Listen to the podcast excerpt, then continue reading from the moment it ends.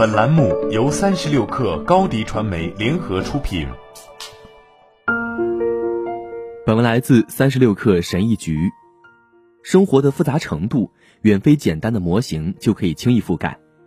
大数据之后还有小数据，别人的故事未必能解决自己的问题。数据与分析难以面面俱到。做决策的时候，不妨倾听内心的声音。事实上，多数人花很多时间去培养自身的理性，在重大人生决策时完全依赖于理性。但其实，世界上最成功的一些领导者和创新者，在做关键决策时，也会刻意运用直觉。凯雷集团创始人大卫·鲁宾斯坦在其新畅销书《如何领导来自世界上最伟大的 CEO、创始人和颠覆者的智慧》中指出，亚马逊的创始人兼 CEO 杰夫·贝索斯其实就是最好的例子。你可能会想。这些了不起的领导者如何平衡用数据驱动业务和对直觉的依赖？这是因为他们所运用的直觉已经超越了本能性直觉。我们其实有三种直觉，理解每一种直觉都能大大提高未来决策的成功概率。一、专家直觉，我们对直觉的多数理解来自快思考，它自动、快速，有时冲动的运转。虽然直觉会出错。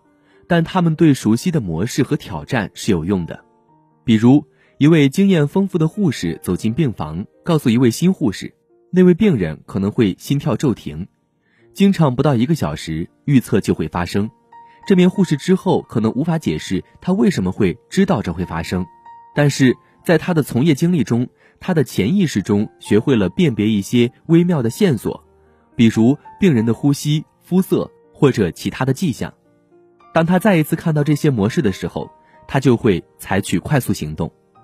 二，隐性直觉，我们遇到一个新的问题，没有解决问题的经验，我们通常会思考，抓头皮的思考，最后不可避免先放在一边，但之后我们去洗澡或者跑步的时候，突然有了解决方案的灵感，让我们的大脑在后台处理问题，通常能得到我们需要的答案。爱因斯坦经常强调。直觉的价值，并且把他自己的理论称为想象力的自由创造，而不是严密分析的结果。三、非限制性直觉。美国心脏数理研究所的研究人员称，已经有大量的研究证明存在一种被作家兼医生迪帕克·乔布拉称为“让我们听见宇宙的声音”的直觉。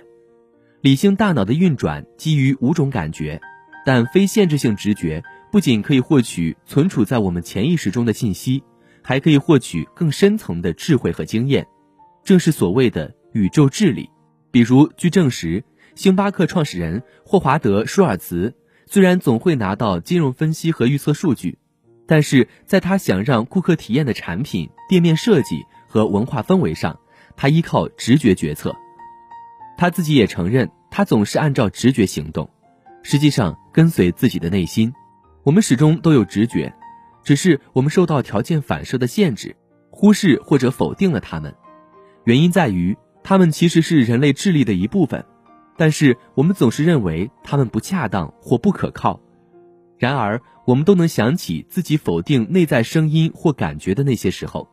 内在的声音让我们不要去接那份工作，不要去相信那个人，或者不要发那封邮件。澳大利亚创业研究生院的研究者研究了连续创业者，他们发现百分之八十的人刻意依赖直觉，并且有意的在决策中运用它。换言之，他们有目的的依赖直觉，他们认为直觉是对的决策，并且认为直觉和实证数据及分析一样有价值。两千多年前，亚里士多德说：“智慧就是直觉理性加上科学知识。”这一结论提醒我们，应当心脑并用。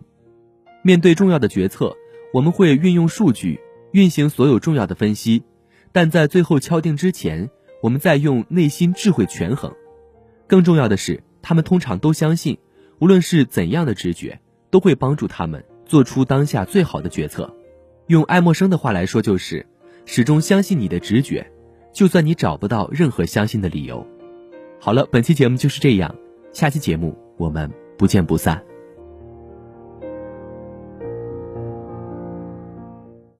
高迪传媒为广大企业提供新媒体短视频代运营服务，商务合作请关注微信公众号“高迪传媒”。